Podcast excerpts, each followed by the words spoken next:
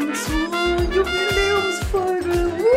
Hey, Folge 10. Zehn Folgen Lachspunkt. Schön, dass wir uns wiedersehen. Und genau du, ja du, der gerade zuhört, du bist ein Ehrenlachs. Herzlichen Glückwunsch. Vielen Dank, dass du uns in den letzten Wochen begleitet hast in den Start von unserem wunderschönen Podcast-Projekt. Das ist sehr schön, dass du bist. Danke. Ja, vielen Dank. Willkommen bei diesem Podcast Abenteuer. Es freut uns ganz ungeheuer. Wir sind auch nicht so teuer. Wir sind Billig, und, billig. Genau. Ja, es läuft fantastisch. Willst du nicht anfangen, Kati? Ich sehe aber, du hast dein ähm, tolles Fanbuch nicht dabei und das freut mich sehr. Mhm. Preiset den Herrn, hey. Also, bevor wir in irgendwas starten, Scheiß Keck Street Boys. wollte ich noch etwas anmerken. Und zwar, was wir in den letzten beiden Wochen vergessen haben, wofür wir uns nachträglich geärgert haben, aber gedacht haben, das könnten wir noch erwähnen. Natürlich gibt es eine Band, die so ähnlich ist wie die Backstreet Boys, die wir Ja. extrem abfeiern. Und zwar sind das die Slash Street Boys, beziehungsweise die Merkins auf YouTube. Eine ganz tolle Band, die nicht nur die Backstreet Boys, sondern auch andere Sängerinnen, Sänger, Bands imitiert. Und das ist halt im Horrorstil. Du hast mir das irgendwann gezeigt und ich bin Ja. absoluter Fan. Es ist ja auch einfach nur toll. Also ersetze den äh, Sänger eines x-beliebigen Liedes durch einen Slasher-Bösewicht wie Michael Myers oder Freddy Krueger und so. Und äh, dementsprechend wird das Lied auch leicht abgeändert. Und ja, das sind dann die Slash Street Boys. I kill you that way und so Sachen. Genau, das ist großartig. I kill you that way, anstatt, was war das nochmal? I want it I that want way. it that way. Da können wir auch mal, gerne mal kurz reinhören.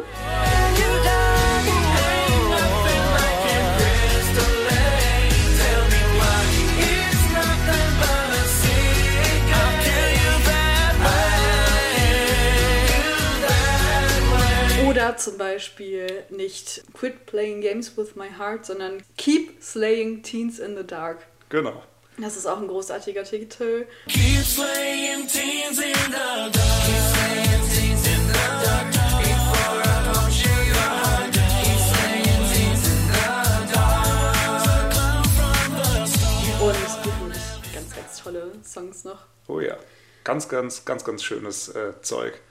Was ich auch sehr toll finde, ist Ice Ice Baby von Vanilla Ice, aber als Slice Slice Baby mit, äh, ich glaube, Vanilla Mike oder so. Also mit Michael Myers. Mhm. Ja, Ist auch ich sehr, erinnere sehr mich. Ja. Trick it or treat it, so happy holiday. Shoot me six times and I'll still walk away. Lori has a problem, she can't solve it. Check out the sting, gonna need to resolve it. Slice, slice, baby. Also das ist wirklich großartig und da lohnt es sich definitiv auch mal sich die Musikvideos anzugucken, weil das ist halt schon sehr, sehr gut gemacht, auch mit so Boyband-Tänzen und so. Es ist einfach nur großartig, also wirklich, da, äh, Und sie sind nicht halb so gruselig wie AJ und Howie D. ja, das stimmt, das stimmt. Howie die Statue. Howie die Statue. Kam gut an, habe ich gehört. Neuer One Piece Main Character. Oh mein Gott. Oh, unsere Gehirnzellen sind durch wie ein Lurch. Aber Dabei hast du noch nicht mal angefangen. Das Nee. stimmt, das stimmt. Worauf hast du denn Lust? Also was, wonach ist dir gerade? Na, fangen wir an mit einer Geschichte. Gerne doch. Von einer Fichte. Eine Lachs- und Sachgeschichte. Ja, da habe ich auch richtig Bock drauf. Okay, dann Intro ab. Wuhu. Lachs und Sachgeschichten. Spannende News und unglaubliche Stories. Recherchiert und präsentiert von dem besten journalistischen Duo der Welt. Katharina Krapp und Florian Silberzahn.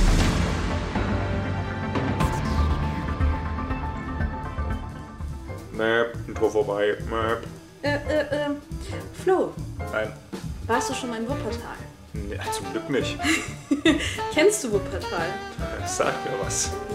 Weißt du, was das Wahrzeichen von Wuppertal ist, beziehungsweise wofür Wuppertal bekannt ist, wenn du jetzt mal so ein bisschen in Absolut die kein Plan. Technik, Fortbewegungsmittel Richtung denkst? Autos. Mm, nee, nicht ganz. Also Wuppertal ist auf jeden Fall bekannt für die... Pedalos. Nein, So auf einem Pedalo durch die Gegend heizen. was hast du? Nee, nee, Wuppertal ist bekannt für die... Grönrad. Okay. Erstmal erstmal durch die Gegend gewöhnen. Das wäre auch schon witzig, wäre das so ein Fort, ganz normales Fortbewegungsmittel in Wuppertal. Aber ist es nicht, sondern es ist die Schwebebahn. Ach so. Ja, da wäre ich nicht drauf gekommen. Ja, das ist so, da wofür Wuppertal bekannt ist. Wuppertal ist nicht für viele andere Dinge bekannt, vielleicht nur für Das den klingt Wuppertaler einfach nur Zoo. unfassbar belastend. Ich komme aus Wuppertal. Aha. Cool. Und ja, ganz kurz. Ist mir Schnuppe. Karl. Das war ein Wuppertal-Witz. Ja. großartig. Also, ein, zwei Fakten zur Schwebebahn. Die Schwebebahn gibt es in Wuppertal seit 1901, also ganz schön lange. Es gibt immer wieder neue, modernisiertere Bahnen. Natürlich sind die Modelle von jetzt nicht von 1901, sondern relativ neu. Und ich habe viele Artikel gelesen, in denen die Schwebebahn als Pionierleistung der Ingenieurkunst neben dem Eiffelturm erwähnt wurde. Ich finde den Eiffelturm auch sehr overrated. Also Ja. von dem her passt das schon ganz gut. Ohne Witz, genau den gleichen Gedanken hatte ich auch. In Paris gibt es sehr viele Sachen, die overrated sind. Zum Beispiel, Zum Beispiel? die scheiß Mona Lisa. Das war so klar. Meine Güte. Ah ja, Das ist irgendwie, das ist echt so ein Running Nicht-Gag, eine, eine das Running ist- Aggression von das ist dir. mein Running Ernst. Auf jeden Fall reden wir heute unter anderem über diese Schwebebahn, Yeah. aber vor allen Dingen über etwas, was passiert ist. Und zwar, ich komme ja aus dem Rheinland und Mein da Beileid. kennt, ey, da kennt jede und jeder diese Geschichte. Mhm. Ich bin mir nicht sicher, ob das so in ganz Deutschland bekannt ist, ob ihr schon mal davon gehört habt, ob du schon mal davon gehört hast, aber ich dachte so, ey, falls es noch nicht so ist, ist das jetzt eine nette Geschichte, die ich erzählen kann. Okay. Und zwar, da diese Schwebebahn ein absolutes Wahrzeichen von ja, Wuppertal war und ist, sind viele Firmen, Marketingveranstalter und so weiter und so fort darauf aufmerksam geworden. Unter anderem auch ein Zirkus im Jahr 1950, der mit der Schwebebahn werben wollte für die Auftritte, die da sind. Was macht ein Zirkus mit dem Konzept, ich habe hier eine Schwebebahn und will Werbung für meinen Zirkus machen? Was kannst du dir vorstellen? Sie könnten Hochseilartisten nehmen, gerade auch so Leute, die so mit Einrad auf dem Hochseil fahren. Und sie könnten so die Schwebebahn entlang fahren. Das wäre so das Logischste eigentlich. Oder sie machen unten an die Schwebebahn dran so ein Trapez, also so Trapezkünste, wie sie mit der schwingen. Hui! Ja, nicht ganz. Ich merke, du kennst die Story nicht, aber das ist super. Was gibt es denn noch für Auftritte im Zirkus? Also was könnten die denn noch machen? Na, damals war das ja mit dem Tierschutz noch nicht ganz so sehr, also vielleicht haben sie Tiere genutzt. Könnten ja Sehr, sehr gut. Affen da dran hängen. Überleg mal, Oder- wir befinden uns in der Schwebebahn und nicht außerhalb, sondern wirklich in der Schwebebahn. Mit Tieren bist du schon mal sehr gut. Was für ein Tier fällt dir als erstes ein? Du hast gerade schon gesagt Tiger. Elefant. Richtig. Ha! Jawohl. Absolut richtig. Die haben sich für eine Elefantendame entschieden. WTF einfach. Elefantenkuh. Genau, um eine Elefantenkuh namens Tuffy. Oh, süß. So, wie kommt man überhaupt darauf, einen Elefanten für so eine Werbekampagne zu nehmen? Wenn man einen zur Hand hat. Das stimmt. Aber So ein Elefant ist ja auch sehr groß. Du könntest an ihm schon so ein Plakat anbringen. Das stimmt auch wieder. Auf jeden Fall war es so, dass diese Elefantendame gerade frisch gekauft wurde von dem Zirkusdirektor, der da in Wuppertal seine Shows gemacht hat. Du kaufst einfach einen Elefant, einfach weil du das Geld dazu hast. Warum auch nicht? Und er hat diesen, diese Elefantendame oder diese Elefantenkuh gekauft, weil sie besonders zutraulich und menschenlieb war. Und er hat, weil er das sowas in die Richtung schon mal proben wollte, zwei Wochen vorher schon so was ähnliches gemacht. Er ist mit der Elefantendame in die Straßenbahn gegangen. Ja, hat mit der so die Runden gedreht, einmal eine komplette Fahrt mit der Straßenbahn. Die Elefantendame hat natürlich auf alle Sitze gepisst und so weiter und so fort. Wundert mich, dass der Elefant oder die Elefantin überhaupt rein von der Höhe des Körpers her reinpasst. Total. Ja, das habe ich mir auch gedacht. Das habe ich mich auch gefragt. Also die sind schon relativ groß. Ja, die sind schon relativ hoch und natürlich war das ein bisschen eng, aber ja. Genau, jetzt kommen wir wieder zurück. Es wurde entschieden, okay, dieser Elefant soll in dieser Schwebebahn fahren und wir machen Werbung damit. So. Ja. Du musst dir vorstellen, was sie für eine To-Do-List haben. Also erstmal den Elefanten irgendwie zur Schwebebahn bringen, zum Eingang, dann den Elefanten in die Schwebebahn bekommen und dann noch in diesem Waggon, wo der Elefant ist, hunderte von Touristen, von Reportern, von Fotografen unterbringen. So, das war so das, wo die sich dachten, das kriegen wir locker hin. Mega gute Idee. Ja, lass einfach mal einen Elefant in der Luft schweben lassen und tausende von Leute auf den draufstürzen. Super, da kann nichts bei schief gehen. Ja. Ja. Easy. Jawohl. Tuffy, die Elefantendame, fand's allerdings nicht so cool. Also sie hat's in den Waggon geschafft, die Elefantendame, und war komplett panisch und verängstigt, was erstens daran liegt, dass ein Elefant halt sein normales Territorium nicht über der Luft hat. Das, das sieht Über der ziemlich, ja, in der Luft. Im In der Weltall. Stratosphäre kreist so ein Elefant durch die Gegend. Dann der, so ein armer Elefant erstmal in der Höhe, mit einer wackeligen Bahn. Dann hast du noch überall Gedränge von Menschen und Blitzlichtgewitter, was so ein kleiner armer Elefant auch nicht gewöhnt ist. Und die Schwebebahn war fucking laut. Also es hat einfach gequietscht, es gab viele Geräusche. Wie groß war die Schwebebahn? Schon ziemlich groß. Ich stelle mir da so einen einzelnen Waggon vor und habe schon gedacht, so ein Elefant plus noch Menschen drin. Ei, Ja, das ist, das ist ein Waggon gewesen. Das ist ein Waggon Jetzt kommt gewesen. noch eine Band dazu. Ja. Koch war auch noch da. diese Überflutung oder diese Überreizung Mhm. war Tuffy zu viel. Und Tuffy hat es nicht mehr ausgehalten, hat erst versucht, sich auf einen Sitz zu manövrieren. Also wirklich so ein riesiger Elefant probiert, auf den Sitz zu klettern Ja. und halt vor den Leuten wegzugehen. Das zerbricht mir auch irgendwie das Herz.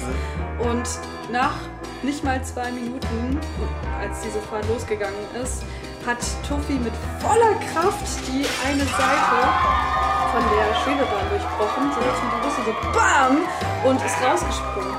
Also diese Elefantendame ist rausgesprungen. Zum Glück war es so, dass das über der Wupper passiert ist. Also über dem Wupper. Fluss in Wuppertal natürlich. Lustigerweise kann man so sagen, war das direkt neben der Elefantenapotheke. Also hat Tuffy sich den perfekten Moment zum Absprung ausgesucht, ist auf eine nasse, schlammige Stelle gesprungen, hat somit überlebt. Mit ein paar Schrammen ist Tuffy davongekommen. Also in dem Moment, in dem das passiert ist, dass Tuffy runtergesprungen ist, Ja. waren die Fotografen und Touristen halt so geschockt, dass sie dann nicht die Kamera da drauf gehalten haben. Aber es gibt eine Fotomontage, die später gemacht wurde, wo man halt den Elefant aus der Bahn springen sieht. Geil. Das werden wir auf jeden Fall auch hochladen. Und diese Geschichte hatte zur Folge, dass der Zirkusdirektor und der verantwortliche Mitarbeiter von der Schwebebahn, der den Zirkusdirektor da mit reingenommen hat mit dem Ja. Elefanten, die für fucking läppische 450 Euro Geldstrafe verurteilt wurden. Also damals noch Mark. Ja. mit der Begründung, Zitat, die Schwebebahn sei als Transportmittel für einen Elefanten ungeeignet gewesen. Ja. Hätte man vielleicht ein bisschen eher drauf kommen können, hätte man dem Tier, dem armen Tier, den ganzen Stress ersparen können. Nach dieser Aktion wurde Tuffy aus der Wupper gefischt und zurück in den Zirkus gebracht. Yay. Hat noch relativ lange gelebt und ist dann 1989 in Paris gestorben. Sie ist gestorben, aber sie lebt in den Herzen weiter. Es gibt Merchandise, es gibt Kinderbilderbücher über diese Geschichte. Es gibt Tassen, es gibt Frühstücksbrettchen. In Wuppertal gibt es ganze Bronzestatuen und Wandmalereien Fuck. von Tuffy. Und ich weiß nicht, ob dir das vielleicht bekannt vorgekommen ist, der Name Tuffy.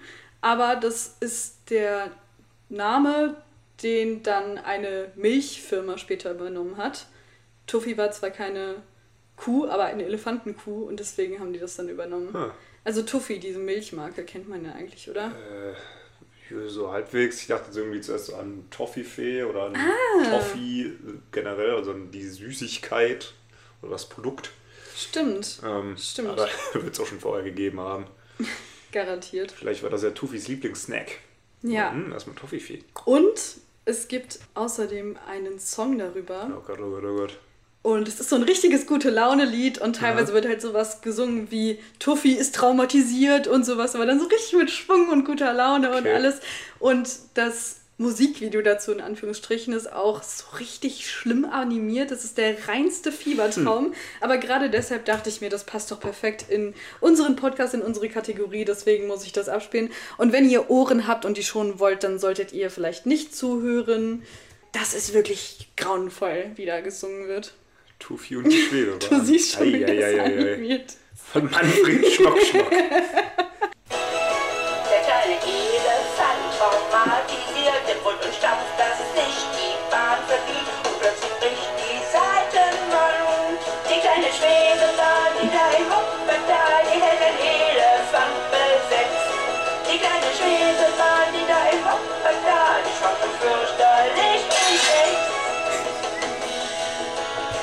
Alter, what the fuck? Schön, dass der das äh, Tufi als Ja. äh, kleiner als Mensch dargestellt wird. Ja, stimmt, stimmt. Und vor allen Dingen so. The fuck? Diese Animation ist so unfassbar scheiße. Na gut, dann lassen Was wir zum Geier? Ich habe das gestern so, als ich gedacht habe, ach komm, ich gucke mir noch ein, zwei Videos zu dem Thema an, habe ich das gefunden und dachte mir so, what the hell ist das bitte? Tufi, Alter. Tufi und die Schwebebahn. Ja, aber schön, du kanntest die Geschichte vorher, also noch nicht. Respekt an die Schwebebahn, dass sie Tufi ausgehalten hat. Tufi ist ja jetzt auch nicht. Äh, war bestimmt nicht so leicht, Nee, garantiert wenn sie nicht. sich immer mit Toffifee vollgestopft hat. Ja. Und die Moral von der Geschichte: Stecke Elefanten in die Schwebebahn. Nicht! Einfach nicht! Tut es nicht! WTF. Bitte macht Außer das ihr habt nie Bock wieder. drauf, dann macht das einfach mal. ist bestimmt interessant. Nee, das geht, glaube ich, nicht Es gut. gibt bestimmt eine Benjamin Blümchen-Episode darüber. Garantiert. Benjamin und die Schwebebahn. Aber ich freue mich. Ich freue mich, dass du die Geschichte noch nicht kanntest, weil, wie gesagt, wo ich aufgewachsen bin, kennt die, glaube ich, jeder. Tufi, bestes Elefantenweibchen. Ja. Mag wir, ich. wir laden euch auf jeden Fall dieses Bild auf Instagram hoch, diese Fotomontage, auch noch so ein, zwei von den Statuen oder Bildern, die es von Tufi gibt.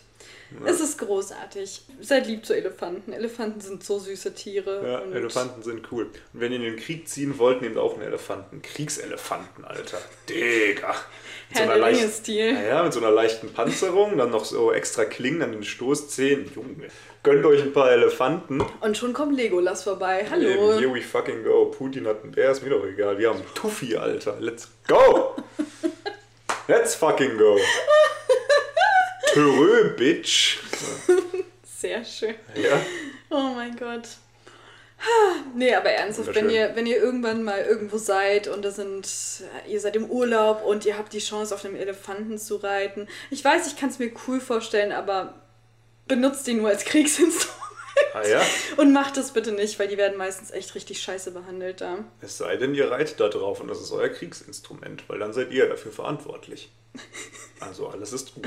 Ich find's so gut. Lachspunkt, der Moralpodcast. Ich glaube, wenn du einen Elefanten als Kriegsinstrument nutzt und der Elefant stirbt dann, dann können sie dich nicht verknacken, weil du benutzt ihn nur als Instrument.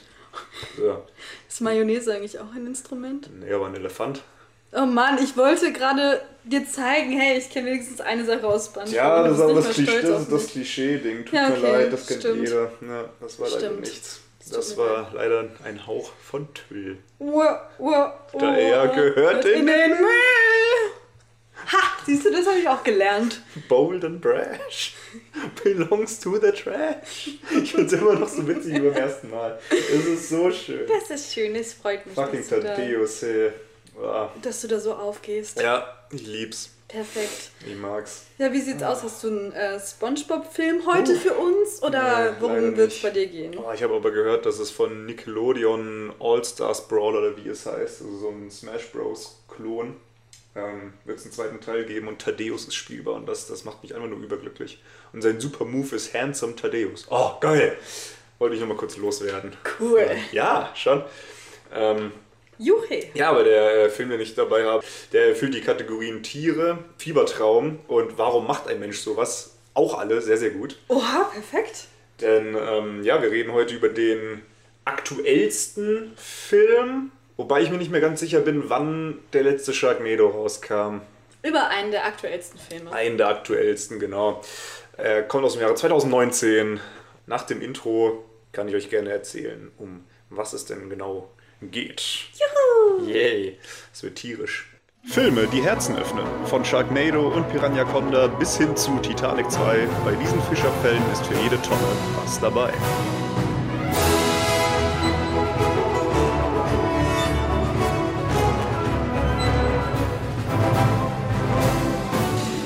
Ja, es wird äh, tierisch und wild, denn vielleicht habt ihr diesen Film auch tatsächlich im Kopf, seid vielleicht mal über den Trailer gestolpert, weil der Trailer an sich war die größte Lachnummer im Internet in dem Monat, in dem er rauskam und auch für den Rest vom Jahr. Wir reden heute über Cats aus dem Jahre 2019.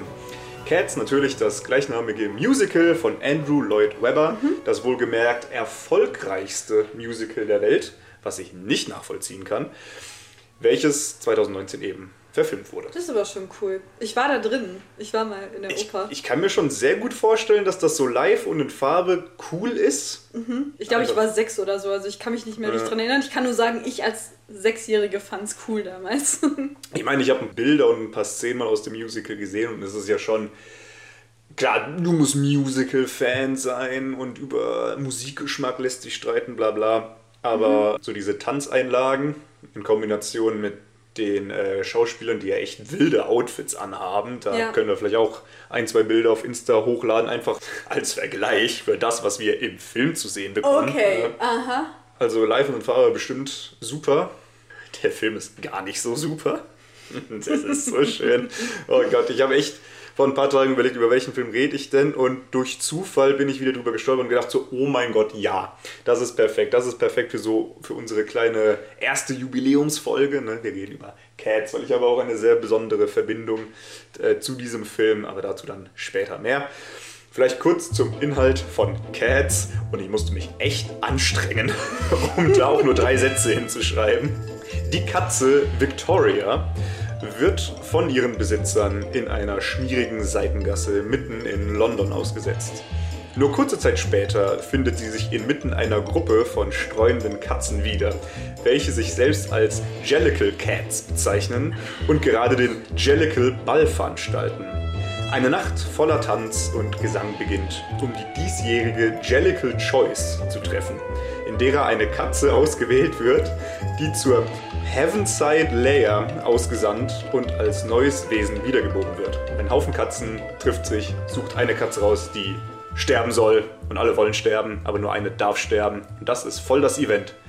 Ja, das ist, das ist der Inhalt vom Film.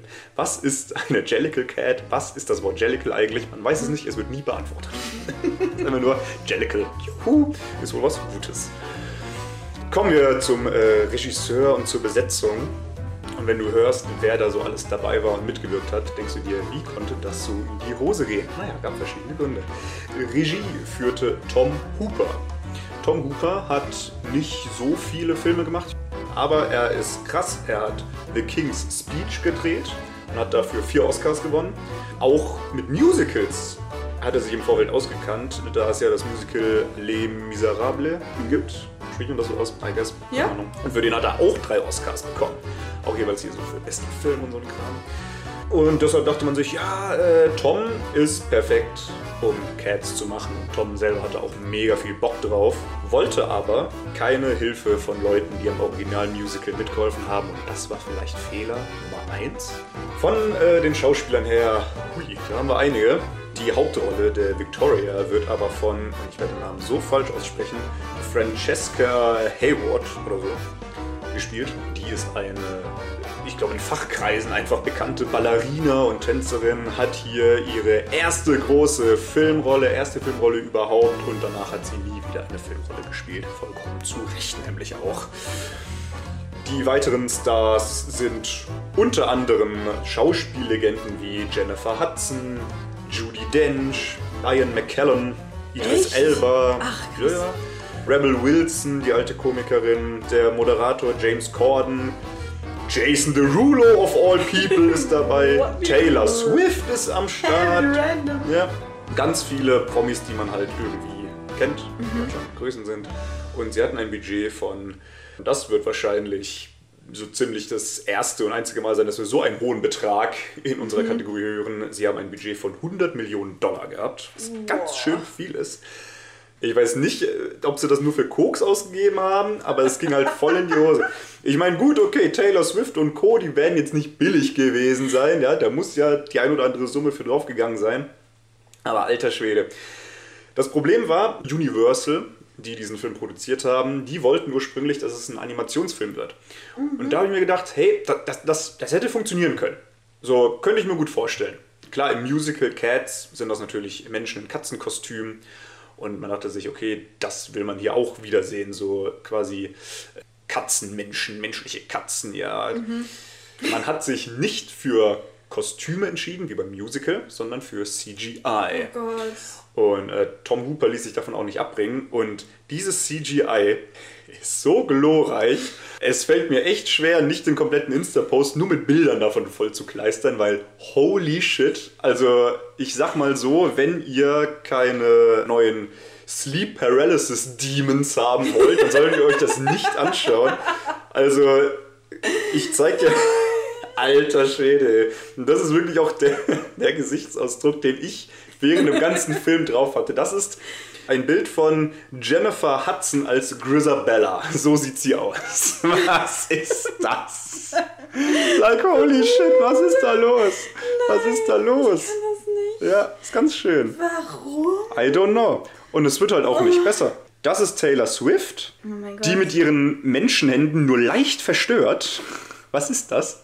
Das ist Judy Dench. Was ist los mit ihr? Was ist los? Sieht aus wie ein ganz falsch rasierter Löwe. Weißt du, man hätte sich. Who the fuck are those people? Das ist belastend. Das ist einfach nur belastend. Weißt du, wenn du die Idee behalten willst, dann mach doch entweder wirklich so. so Menschen mit Kostümen, so Ja. wie das im Musical ist, oder mach doch halt wirklich Katzen. Oder mach meinetwegen Menschenkörper mit Katzengesichtern, was auch weird Ja. ist, aber das ist halt so viel. Das ist halt echt grässlich. Oh Also es sind Gott. einfach Menschen mit ganz schlimmes CGI-Fell, wobei die Menschengesichter auch so ein bisschen mit CGI übermalt sind. Es sind die Menschenhände und Menschenfüße und es sieht ganz, ganz schlimm aus. Manche Katzen tragen Menschenschuhe, was gar keinen Sinn ergibt. Es ist so, so schlimm. Die Leute, die bei dem CGI, an dem CGI gearbeitet haben, haben folgendes gesagt. Sie haben sechs Monate gebraucht, um den Trailer auf Vordermann zu bringen. Den Trailer, der zwei Minuten geht. Und man sieht den Trailer und denkt sich, mein Gott, sieht das scheiße aus. Und dann hatten sie vier Monate für den Rest vom ganzen Film. Der Film sieht noch schlechter aus. Nein. Ja, ist wirklich Das ist so. nicht dein Ernst. Ja, ja, doch, doch. Vier Monate für den kompletten Film haben sie bekommen und sechs Monate für den Trailer. Sie haben 60 bis 90 Wochenstunden gearbeitet, also der Crunch war real. Und in wöchentlichen Meetings kam der fucking Regisseur Tom Hooper und hat die Leute angekackt, dass das alles so scheiße aussieht. Also das hat nicht geholfen. Danke, Tom. Motivation wird groß geschrieben beim guten Tom. Gerade deshalb, weil die Leute so überarbeitet sind und keine Zeit hatten, gibt es auch ganz viele Errors. Ne? So viele Fehler. So sehr oft, wenn du auf die Füße von den Katzenmenschen achtest, dann berühren die nicht den Boden, sondern die knippen einfach durch. Es gibt Oh ähm. Szenen, in denen man die Hand von äh, Judy Dench sieht oder ihrer Figur. Und da sieht man ganz eindeutig, dass das CGI in ihrer Hand verkackt ist und man sieht halt ihre unbefällte Hand mit einer Armbanduhr und ihrem Ehering. Also ganz, ganz schauderhaft. Ganz, ganz schlecht. Scheiße, ey. Sehr, sehr schlimm. Und einfach für dieses CGI muss man diesen Film unbedingt gesehen haben. Es ist phänomenal.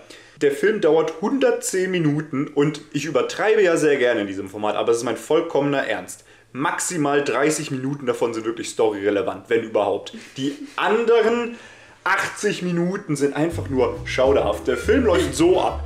Victoria wird ausgesetzt. Zack, bumm. Okay, passiert in der ersten Sekunde eigentlich, ja. Es wird wirklich ein Beutel auf die Straße geworfen, batsch, und da kommt Victoria rausgekrabbelt. So ganz belastend.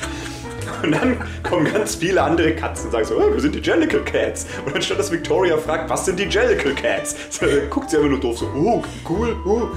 Ja, und wir suchen, machen die Jellicle Choice, bla bla bla, wir bringen einen von unseren um. Also das wird natürlich anders formuliert. ähm, vor allem, wie sie die Leute auf die Heavenside Layer bringen, ist auch toll. Sie wir haben so einen riesigen Heißluftballon, setzen da eine Katze rein und dann wird die einfach weggejietet. So, ciao, Kakao. Bye. Naja, Gilbert Victoria trifft die Jellicle Cats und dann kommt die erste Katze und stellt sich mit einer 10 Minuten langen Gesangs- und Tanznummer vor. Und dann verschwindet die Katze, dann kommt die nächste Katze und stellt sich vor, selbes Spiel nochmal und das ist quasi der ganze Film. Das ist so, so schlimm. Das ist so grässlich. Aber ich glaube, das ist sehr nah an dem richtigen Musical. Ja, Also ich glaube, das ich auch ist gelesen. da genauso. Naja, und das ist halt einfach der Punkt. Damit kommst du ja im Musical auch durch. So, Musical-Story ist ja eher zweitrangig. Du bist ja dafür Gesang und Tanz und so weiter. Bist du beim Film halt nicht. Ah, Die Katzen haben auch Namen und da ist wirklich, da ist der gute alte Andrew Lloyd Webber schuld, ja? Also der muss sich ja zugeguckt haben, wie nix. Die Katzen haben Namen. Da wird dir ganz schlecht. Also Victoria ist ja noch okay als Name. Dann hast du halt, wie gesagt, Jennifer Hudson als Grisabella. Julie Dench spielt, ich kann das nicht mal aussprechen, spielt Old Deuteronomy, was auch immer das sein soll. Hast du Idris Elba als McCavity, The Mystery Cat, was ein Bullshit. Hier gibt's noch Mr. Mistopheles, der hat einen Zylinder auf. Dann hast du Bombularina. Bombula fucking Rina. Hast du noch Jenny Anydots, Monkus Trap, Bustopher Jones. Was? Ja. Ich dachte, das wäre jetzt dieses Bom Bombolina, wäre mein Favorite, aber Bombularina. Naja, Taylor Swift als Bombularina oder James Corden als Bustopher fucking Jones. Pick your poison, ja. ja. Es ist so grässlich. Leute in London können Katzen einfach nicht normalen Namen geben. So, das ist schlimm. Bustopher Jones ist sowieso der größte Affe. Also ich meine, James Corden ist ja auch so ein ganz unangenehmer Dude und seine Rolle ist auch scheiße. Seine Nummer besteht daraus, dass er zehn Minuten lang darüber singt, dass er dick ist und er liebt es, dick zu sein und zu essen. Und kurz danach sagt jemand, Mann, du hast ganz schön zugelegt, dann fängt er an zu heulen. Willst du mich verarschen? Bustopher Jones, Alter. Was? Du Lappen. Ja. Oh Naja, Gott. die Story kommt insofern so ein bisschen mal in die Gänge, weil Idris Elba als McCavity, the Mystery Cat, ja, der will unbedingt die Jellicle Choice sein, der will unbedingt sterben und reinkarniert werden, obwohl er Zauberkräfte hat. McCavity kann sich und andere Leute teleportieren, was unfassbar scheiße aussieht, by the way. Und da fragst du dich, wieso willst du ein neues Leben haben, so du alter Zauberer. Man sagt auch, McCavity ist so böse, er hat jedes menschliche Gesetz mindestens einmal gebrochen. Also hat er ziemlich abgefuckte Scheiße getan, glaube ich. Holy shit. Okay, alles klar, McCavity. Oh Gott. Bei McCavity ist das CGI besonders unvorteilhaft, denn Idris Elba ist halt ein dunkelhäutiger Schauspieler und McCavity im Musical selber ist so eine, so eine orange-schwarz getupfte Katze, so ganz wilder Shit. Und hier in dem Film hat McCavity aber sehr dunkelbraunes Fell. Und McCavity läuft immer mit so einem Mantel und einem Hut rum, bla bla, und irgendwann öffnet er den Mantel. Und das CGI ist halt auch von der Farbe und der Qualität so unvorteilhaft gewählt, dass ich mir sicher bin, dass ich Idris Elbas Penis gesehen habe. Es sieht echt aus, als wäre er einfach nur nackt. So, du erkennst das Fell nicht. Es ist schockierend. Es ist absolut schockierend. Es ist so, holy shit, Idris, bedecke dich. Was ist hier los? Dieser Film ist ohne Altersfreigabe, was sehr schwierig ist. Die Katzen haben eine permanent sexuelle Spannung zwischen sich. Und es ist ganz schwierig, das zu beschreiben. Aber wenn du diesen Film siehst, hast du die ganze Zeit das Gefühl, die bumsen gleich. Es geht gleich los. Permanent, es knistert vor Spannung. Es ist so grässlich. Die Größe von den Katzen ist auch all over the place. Also teilweise sind sie so auf normaler Katzengröße, dann hocken sie irgendwann am Tisch und wollen, also am Menschentisch und wollen was essen, aber das Buttermesser ist doppelt so groß wie sie. I don't fucking get it. Keine Ahnung. Der Film ist einfach ein Fiebertraum. Rebel Wilson als Jenny Annie Dots hat die wohl verstörendste Sequenz in ihrer Song and Dance Nummer. Und dann gibt es einen Part, bei dem sie einfach ihr Fell auszieht und darunter hat sie ein Ballerinen-Outfit. Das ist fucking weird. Und dann öffnet sie einen kleinen Schrank und dann kommen dann Kakerlaken raus. Aber die Kakerlaken sind halt auch menschlich. Und dann fangen die Kakerlaken an zu tanzen. Und es gibt leider kein gescheites Bild davon, aber es ist grässlich. Es toppt alles bisher da gewesen. Am Ende, wenn eben eine Katze weggeschickt wird, das spoilere ich nicht, das dürft ihr euch selber anschauen. Angelic Cats schauen der Heißluftballonkatze hinterher. Die Kamera zoomt immer näher auf die Katzengruppe, immer näher, immer näher, bis der Kopf von äh, Old Deuteronomy, also Judy Dench, im Fokus ist. Und dann schaut Judy Dench in die Kamera rein, schaut dir in die Seele und redet drei Minuten lang darüber, wie du deine Katze zu behandeln hast. Und sie sagt so Sachen wie, eine Katze ist eine Katze. und kein Hund. Ach, ist das so, Judy Dench? Ist das wirklich so? Vielen Dank. Und die redet drei Minuten lang. Eine Katze solltest du ehren und pflegen. Und bla bla bla bla bla. Und nicht aussetzen. Katzen sind keine Spielzeuge. Die redet drei Minuten lang. Du sitzt da vom Fernseher und denkst dir so, Hilfe? Kann sie das bitte lassen? Dann endet der Film. Sehr, sehr schön. Das soll so episch sein und so richtig so, ja, jetzt die Moral von der Geschichte, aber du hast wahrscheinlich die ganze Zeit das Gefühl, bitte greif mich nicht an. Ja. Bitte lass mich in Frieden. Es ist einfach nur ganz, ganz, ganz schauderhaft. Und ich kann schon mal alle Leute beruhigen. Dieser Film ist auf keinem Streamingdienst, ist auch nicht auf YouTube oder sonst wie. Ihr müsst dafür Geld ausgeben. Ich würde ja sagen, es lohnt sich, aber nur, wenn ihr nebenher ordentlich trinkt. Das Aftermath ist das, was mich aber am Gefühl am meisten amüsiert. Der Film kam natürlich hervorragend an. Er hat eine Wertung von 2,8 auf IMDb. Echt? Oh Ja. mein Gott.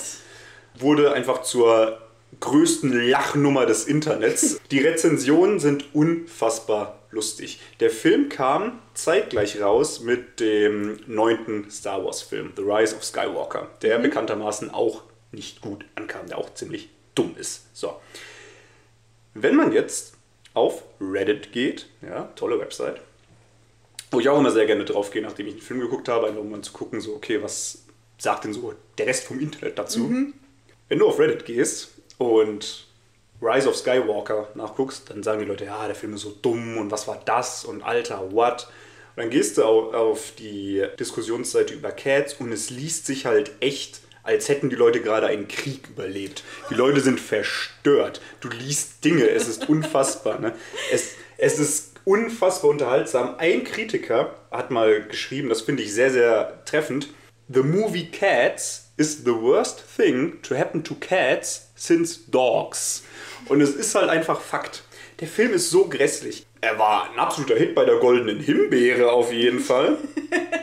Wurde in sieben Kategorien insgesamt neunmal nominiert Nein. und hat sechs Himbeeren bekommen. Nein. Und zwar für den schlechtesten Film, den schlechtesten Regisseur, das schlechteste Screenplay.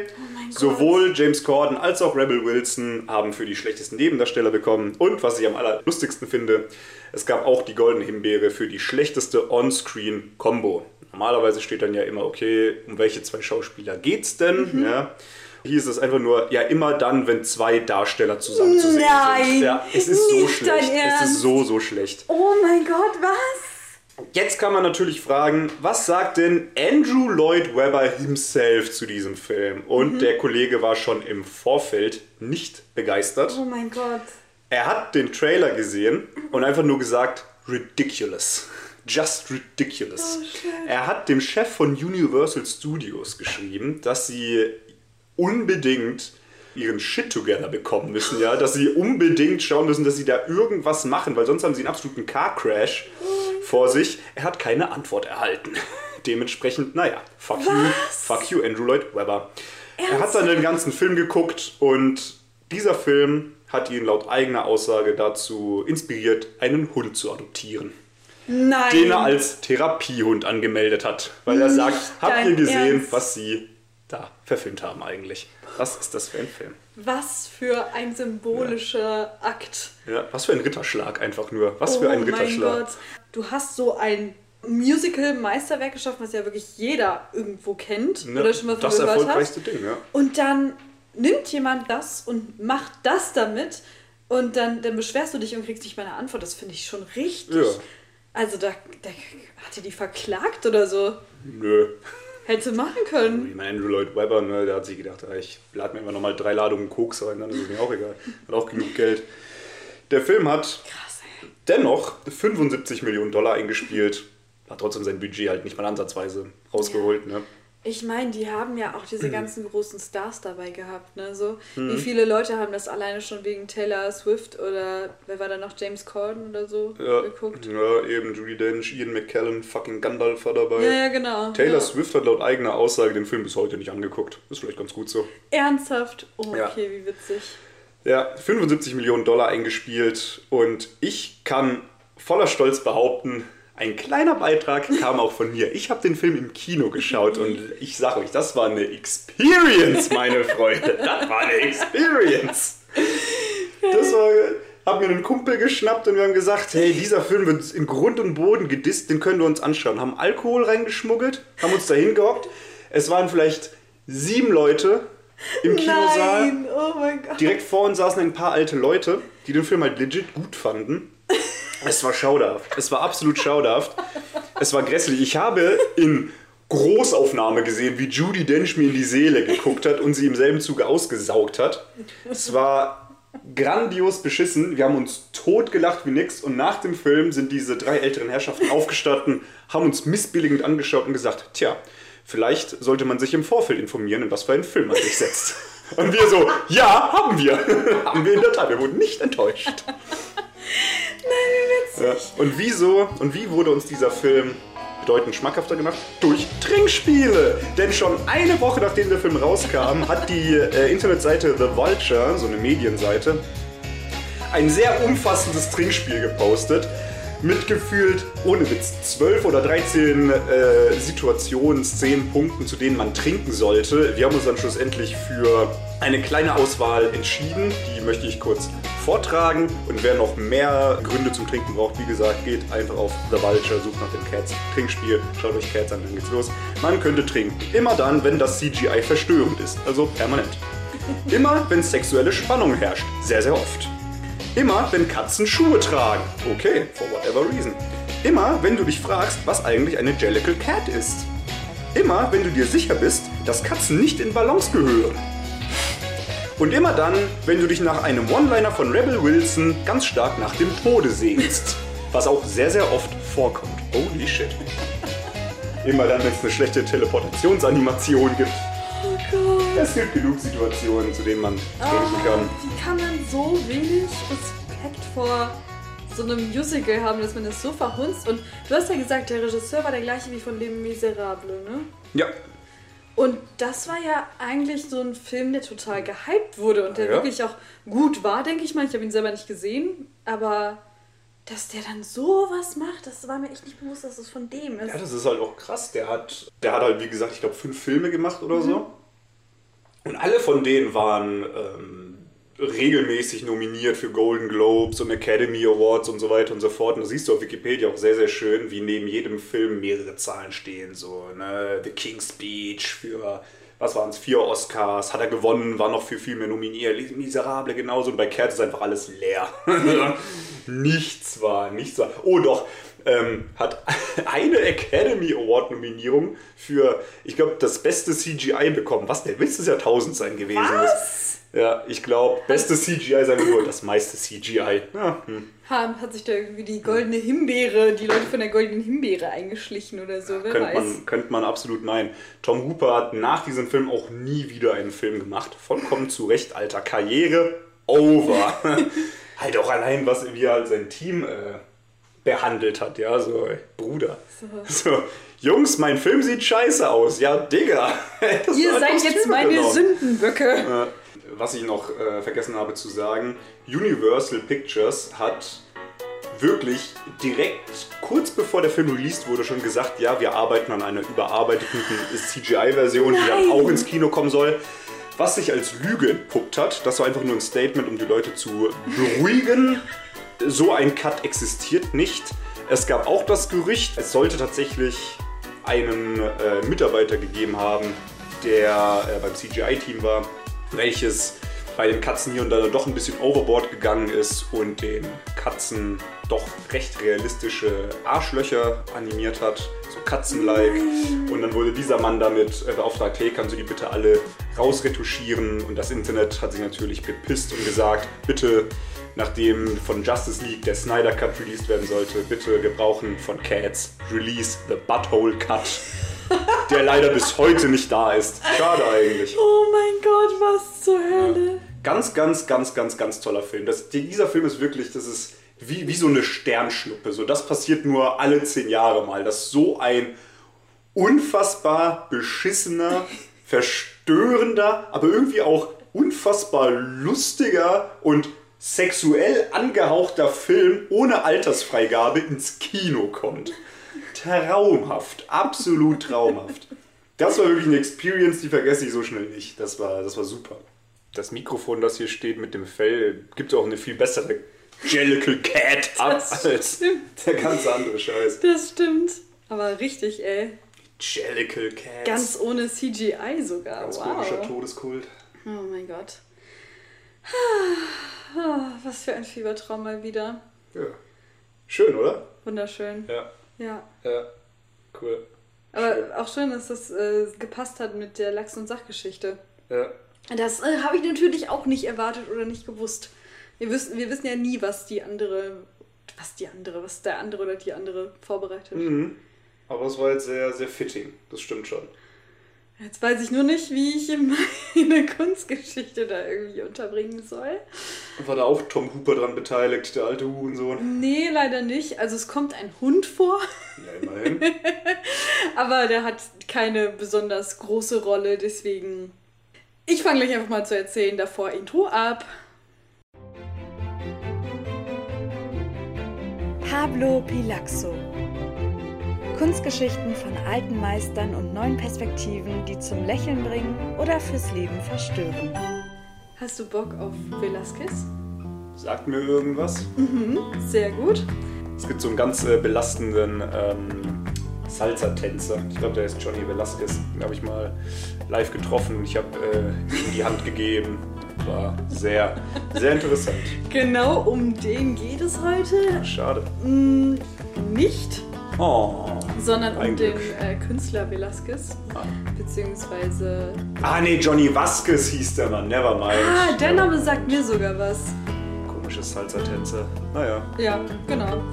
Naja, heute sind wir in Spanien, heute gucken wir uns Velasquez an und erzähle euch jetzt erstmal ein bisschen ganz kurz was über Velasquez, wer der so war, was er gemacht hat. Dann werfen wir noch einen kleinen Blick auf den Ort, wo er gemalt hat. Das wird jetzt auch wieder ganz spannend. Du wirst dich, glaube ich, freuen über Bilder, die ich dir heute wieder mitgebracht habe. Und ihr euch hoffentlich auch. Also ganz kurz zu Velázquez. Der wurde 1599 in Sevilla, Spanien geboren und ist bis heute einer der bedeutendsten Künstler aller Zeiten. Kann man definitiv so sagen.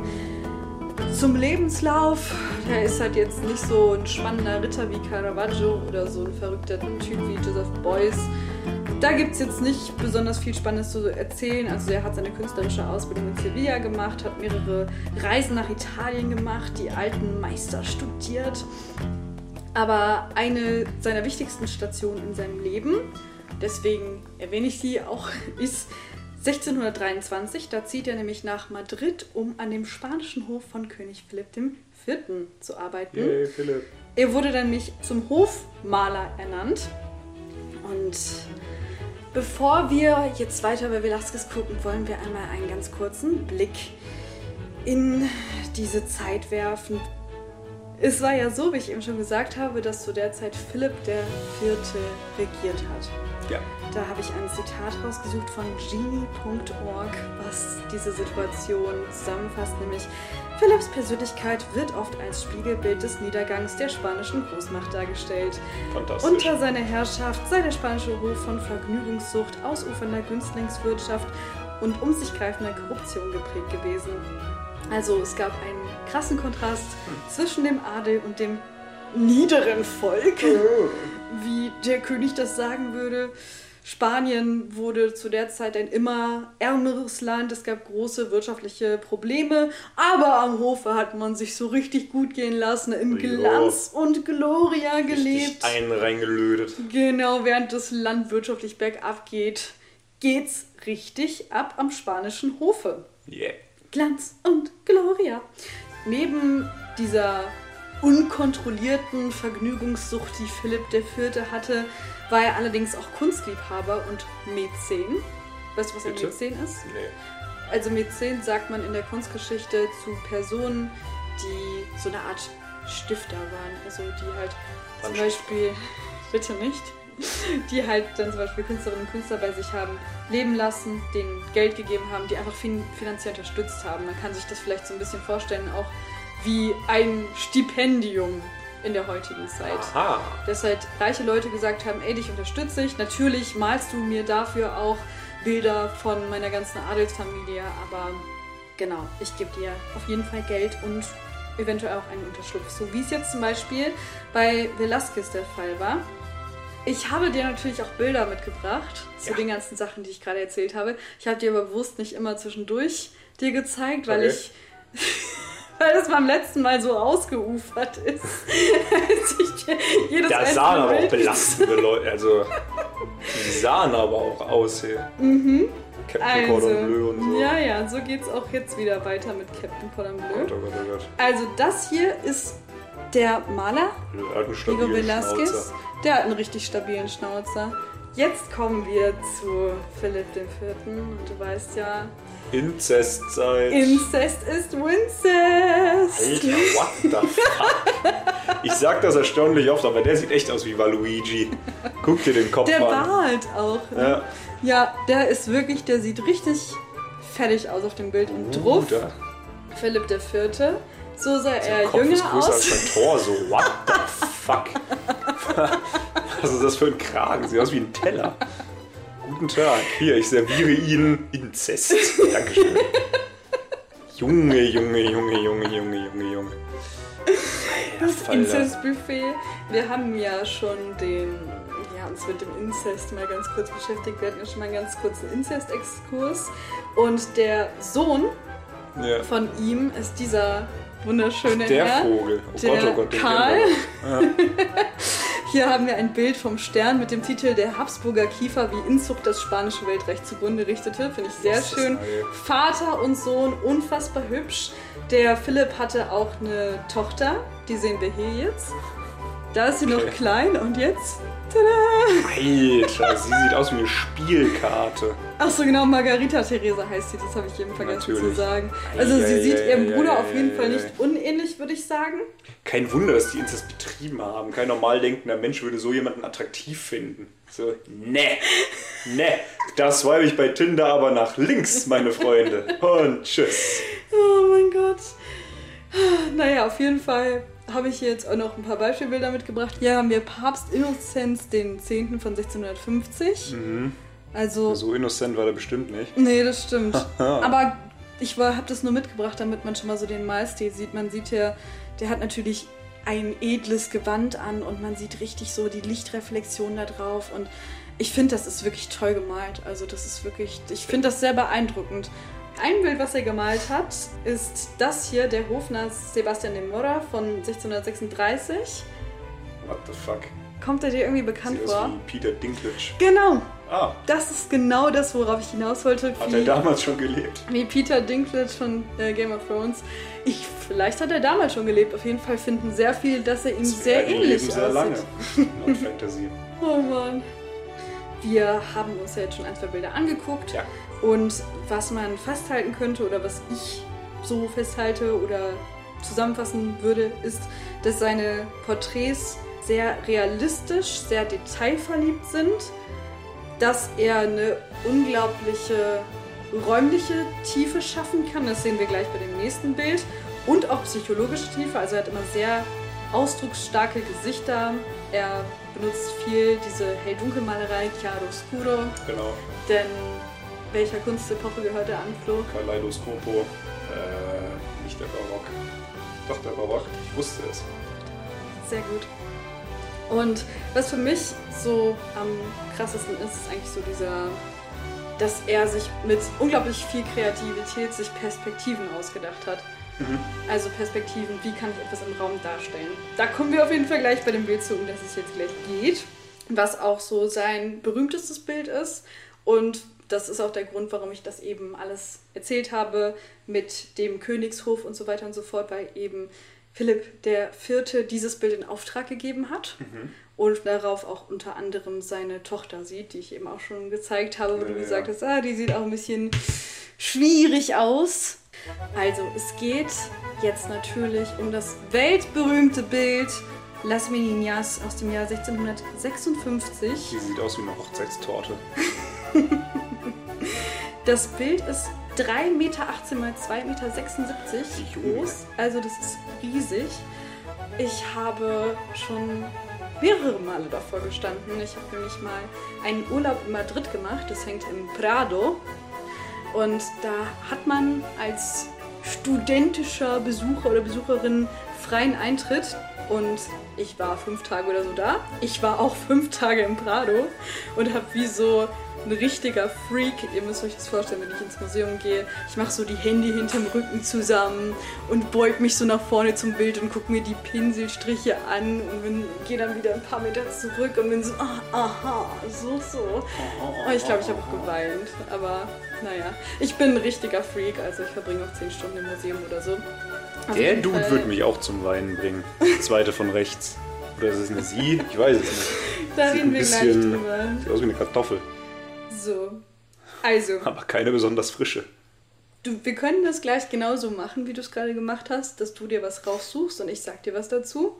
Was ich generell sagen wollte, ist, wir haben hier eine Szene mit mehreren Personen und die findet im Atelier von Velasquez statt.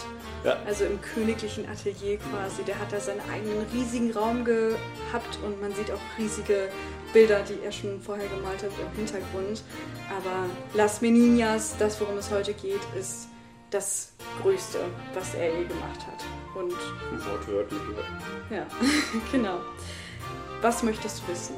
Ich würde gerne über diese Kartoffelfrau da reden. Wer ist das? Sie sieht aus, sie sieht, sie sieht aus wie eine Bulldogge. Sie sieht hundeartiger Was aus als der. Hund, der da ist. Ah, jetzt mal. Der scheiß Also. Inzestverein schon wieder. Oh, Flo. Ist doch so. Nein, nein das, das, war, das ist voll gemein. Also, ich kann dir genau sagen, wer das ist. Das ist Maria Barbola, Ah, ja. die, die du eben meintest, und Nicolasito Pertosato. Mhm. Wir befinden uns jetzt am rechten Bildrand. Für die Leute, die sich das gerade angucken, ist es so, dass man am Königshof viele Partys gefeiert hat und sich schon sehr groß gefühlt hat, aber man hat sich halt wirklich, was richtig ekelhaft ist, Kleinwüchsige als Angestellte geholt, damit man sich noch größer und noch erhabener fühlt. Also so Finde ich, schon, richtig. find ich schon irgendwo witzig. Ja. Und man sieht vor diesen beiden Figuren so einen Hund, deswegen meinte ich auch eben, irgendwo wird ein Hund auftauchen. Und einer der beiden Figuren tritt gerade auf den Hund und Boah. ja, so richtig so BAM! Ich glaube, das soll darstellen, dass der Hund so ein bisschen eingedöst ist und der den wieder aufwecken will. Okay, ähm, ja, das ist ja äh, Velasquez selber. Wo? Na, der Dude da mit seinem Pinsel. Sehr gut. Das Ah, ja. ist Velasquez selber. Dann kommen wir mal zu dem. Also bei Velasquez ist es so, man sieht ja am linken Bildrand die Leinwand, auf die er gerade malt. Und man sieht ihn selber, wie er so jemanden anguckt. Und man weiß nicht, malt er gerade uns? Malt er gerade das Bild, was wir gerade sehen? Ist es das Bild im Bild im Bild? Was ist das gerade? Oder malt er vielleicht was ganz anderes? Darauf kommen wir gleich zurück. Es gibt nämlich noch ein kleines Easter Egg oder mehrere kleine Easter Eggs in diesem Bild. Ich würde gerne noch ganz kurz was zu Velasquez selber sagen. Er hat an seinem Gürtel, Da, da, da, sie- da siehst du so silberne Reflexion. Das sieht man Ja. leider jetzt gerade nicht so gut. Irgendwas ist da. Irgendwas ist da und zwar sind das Schlüssel. Ui. Und jeder Schlüssel steht für ein verschiedenes Hofamt, das er hatte. Ich dachte, er hätte die Schlüssel für die Herzen der Menschen um sich herum. Oh, das natürlich auch ganz bestimmt. Auf seinem Wams, also dieser Rüstung, die er trägt, das nennt man halt Wams, Bams. sieht man ein Kreuz. Das ist das Kreuz des Santiago-Ordens. Das Ding ist, als er das Bild gerade gemalt hat, war er noch gar nicht Teil dieses Ordens. Aha, ein es ist Hochstapler. erst drei Jahre später geworden. Hängt ihn. Man munkelt, dass er es entweder selber reingemalt hat und halt so krass selbstbewusst war und gesagt hat, ja, ja, ich werde das schon irgendwie schaffen. Ne? Ja. So von wegen Manifest your life und everything will be Ja, like you want to have it. Don't let your dreams be dreams. Es gibt halt auch viele, die spekulieren und halt sagen, dass irgendjemand anderes, ein anderer Maler das später noch hinzugefügt hat. Aber lassen wir es mal bei der Story, dass Velasquez das selber gemacht hat. Also auf jeden Fall zeugt es von einem absoluten Selbstbewusstsein eines Künstlers, sich so darzustellen und vor allen Dingen sich selber in ein Bild zu malen, was eine Adelsfamilie zeigt. Das ist schon auf jeden Fall eine krasse Außergewöhnlichkeit gewesen. Vor allen Dingen nimmt er ja auch ganz schön viel von dem linken Seitenrand ein. und blickt einen direkt an. Also er hat auf jeden Fall schon eine dominante Position in dem Bild, würde ich sagen. kann, ja, seine Ärmel sehen aus, als wären sie aus Alufolie.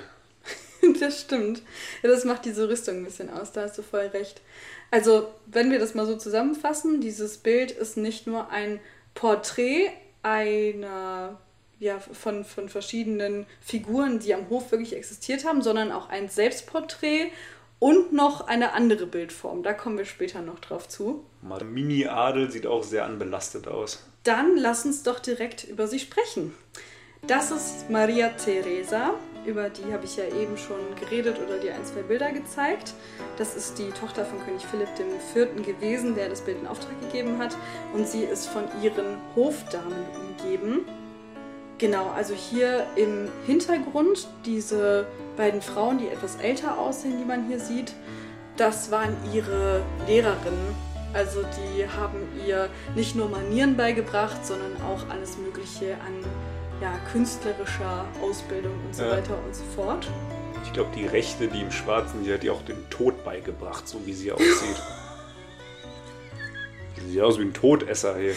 Oh mein Gott, ja, schon ein bisschen, ne? Da, da hast du. Da Oh, heute zeige ich dir die dunklen Künste. Heil Satan. Oh mein Gott. Maria Theresa, die ja hier im Mittelpunkt ist, die kleine Infantin, Kleine Inzestbraut. Die kleine Inzestbraut ist hier umgeben von allen im Hof, die sich um sie kümmern, von dem Maler, der sie malt, von ihren Lehrerinnen und in Anführungsstrichen Hofzwergen, wie sie damals genannt wurden, die sie so ein bisschen bespaßen sollten. Ja. Was fällt dir noch auf an dem Bild? Über wen haben wir noch nicht geredet? Ja, da hinten läuft ja noch jemand durch die Tür. Da im Spiegel slash Sehr gut. sind ja auch noch zwei Amigos Ja. und denken sich, mein Gott, zum Glück sind wir da nicht in diesem Raum. Genau darüber reden wir jetzt genau in dieser Reihenfolge. Der Typ, der gerade durch die Tür geht, das war der Hofmarschall zu der Zeit. ah ja. Also es war wie so eine Art, heute würde man es wahrscheinlich Butler nennen. Also der ist vorgegangen, hat dem König die Türen aufgehalten, hat mir nur so ein kleines Säckchen vorbeigebracht bei den Oh ja. Partys und so. Also immer so geguckt, dass alles irgendwie stimmig Dass ist, es- dass, dass alles, dass es ihm gut geht, dass alles passt. So, danach hast du ja eben links neben der Tür dieses Bild angesprochen oder dieses Spiegelbild. Ja. Da gibt es auch ganz viele Spekulationen, was es ist. Das ist die Frage, ist das einfach nur ein Meer mit Lichtkontrasten gemaltes Bild? Davon gehen die wenigsten aus. Viele gehen davon aus, dass das eine Art Spiegel sein soll. Entweder von dem, was genau da positioniert sein muss, wo wir Betrachter gerade stehen. Dafür sieht es aber von der Perspektive aus. Also, ist, also die sehen aus, als wären sie näher an dem Spiegel dran, als dass es passen würde von der Entfernung her. Weißt du, was ich meine? Nö. Genau. Also da gibt es tausende Spekulationen. Deswegen ist das Bild auch so berühmt, weil es halt so viele kleine Easter Eggs gibt. Und man vermutet, dass äh, das König Philipp IV. und seine Frau Königin Mariana von Österreich sind. Dass er das so symbolisch gemeint haben könnte nach dem Motto, man sieht ihr Spiegelbild, sie sind immer präsent am königlichen Hof und generell in der spanischen Herrschaft, auch wenn sie gerade nicht im Raum sind, ist ihre Reflexion nach wie vor da und sie behüten ihre Tochter, die umgeben ist von allen Leuten, die sich um sie kümmern. Safe haben die in die diversen Bilder und Wände auch so Gucklöcher reingeritzt. Die alten Creeps. Hallo. So, ja, wir sind nicht nur symbolisch präsent, wir sind sowieso immer präsent. Oh, Omnipräsent. in deinem Schrank ist noch ein Platz. Der Velasquez hat die Safe noch vernascht. Und zwar alle beide. Velasquez, der alte Stecher. Guck ihn dir an. Ja, ja, da, da schwingt er schon seinen Pinsel Ja, ja, Bild, der ne? ist schon ready. Der ist richtig ready. Er erinnert mich enorm stark an Ulme aus Vicky und die starken Männer.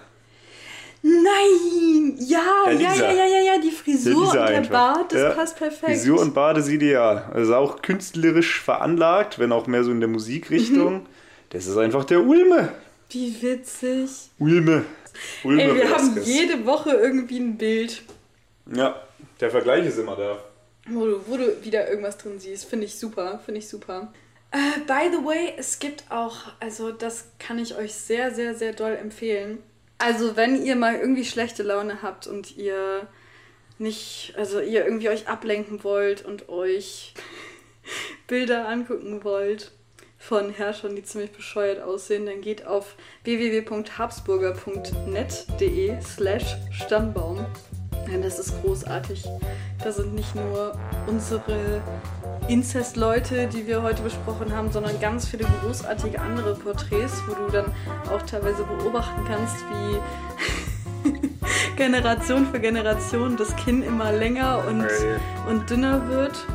Und ja, guck mal hier, Philipp der Zweite, der sieht auch schon richtig zugecrackt aus irgendwie. Ja, ja, guck mal, da ist der Ach Philipp. Gott, das war Luigi wieder. Hier ist Philipp, der Blick ist auch wieder super und da drunter. Oh, der Hi, schöne handsome. Squidward. Ferdinand. Ich garantiere dir, der Ferdinand, der ist wie alt geworden? 21. Mhm. Safe war der zu dem Zeitpunkt auch 21. Der sieht aus wie 5, aber ich garantiere dir, im Inzestverein ist das nichts äh, Besonderes. Maria Theresia sieht mehr aus wie Franz der Erste als Franz der Erste. Holy shit. Also ihr seht, ich bin sehr glücklich darüber, diese Seite gefunden zu haben. Man kann Franz der Zweite slash der Erste, wie auch immer das funktioniert, ist sehr intens. Junge, Junge, Junge, der macht dir ja Angst. Was ist das für ein Megamind? Das ist so witzig, oh mein Gott. Ja, keine Ahnung, was mit Albrecht los ist. Albrecht schielt nach New York und Tokio gleichzeitig. Ja, ich glaube, also irgendwann haben sie halt kapiert, wenn dein Kopf aussieht wie eine Schuhsohle, solltest du es vielleicht mal lassen. Genauso wie das Gesicht von Handsome Squidward-Kollege Karl II. eingedellt ist, kommt das von Philipp IV. einfach hervorgequollen. Sein Gesicht springt von seinem Kopf weg. Das ist schauderhaft. Seine Lippe auch. Was ist das? Der klassische Knutschflecke. Die Frisur ist auch hyperbelastend. Eieiei. Also denkt bitte immer daran, im Gegensatz zu dem, was Flo letztens gesagt hat, Inzest ist nicht Wincest. dass die halt alle echt gelebt haben, das ist halt schon schockierend. So, überleg, du läufst durch Freiburg und dann läuft dir so ein Philipp der Zweite an dir vorbei und denkst dir so, Bruder, Also kein Waschbrett, kein Waschbrettbauch, aber ein Waschbrettgesicht, ja, Bruder. was ist What denn mit dir los? Äh, wieder so ein Karl. Stell dir mal vor, du willst diesen Karl küssen, dann musst du, dann musst du erstmal in diese Schlucht rein vom Ja, muss Gesicht. erstmal reintauchen. Die sind einer belastender als der andere. Ey. Die, haben, die haben Köpfe wie Überraschungseier. Es ist unfassbar. Ganz, ganz, ganz, ganz schlimm. Also wünsche ich wirklich niemandem. Würdest du lieber irgendeinen von den Habsburger Leuten küssen oder einen von den Ich Cats-Leuten? wusste, dass das jetzt kommt. Oh, ich glaube fast die Cats. Sicher! Ganz jetzt ist ich. Am Ende, am Ende färbt das CGI noch auf dich ab. Am Ende kotze ich wieder so zum Fake-Null aus. Oh ist Ja, ich wollte gerade sagen. Den hätten sie mal am Set lassen müssen. Boah, ja, den hätte man auf jeden Fall in die Story einbringen sollen. Oh Mann. Oh, ich kann nicht mehr. Ich kann nicht mehr. Verdammt, Genau. Inzest, Leute. Die Moral von unserer heutigen Folge: bitte packt keine Elefanten in Schwebebahnen. Und wenn ihr wirklich Inzest sehen wollt, geht ihr entweder auf habsburger.net oder ins Saarland, das ist auch okay. Gebt Geld für den Cats-Film aus, wenn ihr schlechtes CGI sehen Naja, wollt. aber gebt noch mehr Geld für Alkohol aus, weil den braucht ihr. Mhm. Ganz, ganz wichtig. das glaube ich auch. Definitiv. Weil sonst seht ihr auch aus, so ganz verheult wie Jennifer Hudson als Grisabella. Ja. Eieiei. Und denkt bitte daran, gebt unserem Podcast 5 Sterne. Yeah. Abonniert uns. Abonniert uns auch auf Instagram. Empfehlt uns euren Freunden, euren Freundinnen, euren Müttern. Dem Haribo Gold, äh, Haribo, dem Haribo Goldbär, dem Sparfuchs von Schwäbisch Hall, genau, empfiehlt uns dem Schwäbisch Hall Fuchs, Guido Maria Kretschmann. Darf uns bestimmt auch mal angucken. Einen schönen Start in den Tag. Schlaft gut. Naja, ihr Hasen. Die Abschiedsformel von der letzten Folge war schon so abartig lang. Also wir machen jetzt hier einen Cut. Tschüss, meine Freunde. Tschüss. Cut, cut. Tschüss.